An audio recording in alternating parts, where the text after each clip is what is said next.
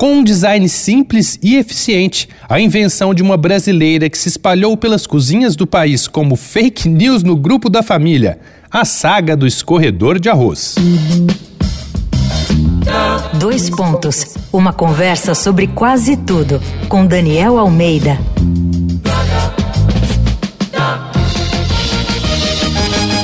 Na série Pérolas do Lar, aqui do Dois Pontos, a gente não sai de casa. Nesse período em que a gente ainda deve sair o menos possível, fica mais fácil reconhecer a importância de objetos banais na nossa vida cotidiana. Se você não vive apenas à base de delivery, por exemplo, sabe da mão na roda que é ter um escorredor de arroz na cozinha.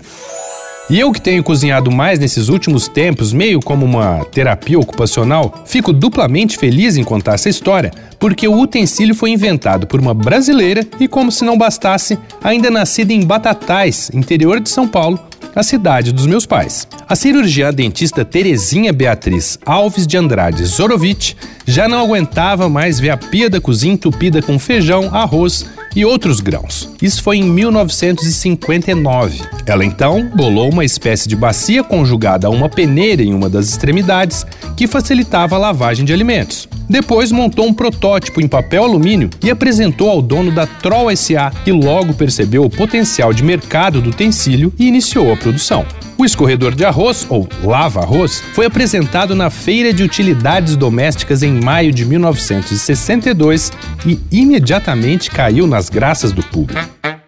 E foi assim que, durante 15 anos, Beatriz recebeu dividendos das vendas, que começaram com um percentual de 2,5%, mas chegou a 10% no fim do contrato e vigência da patente, de acordo com a lei da época. Mas não foi só a matriarca da família Zorovich que tinha capacidade de olhar à frente e tornar a vida das pessoas mais prática. O sucesso do escorredor de arroz estimulou os filhos e marido, também inventores, a solicitarem várias patentes, como aperfeiçoamento para a caixa de fósforos, massageador cardíaco, escova dental, entre outras.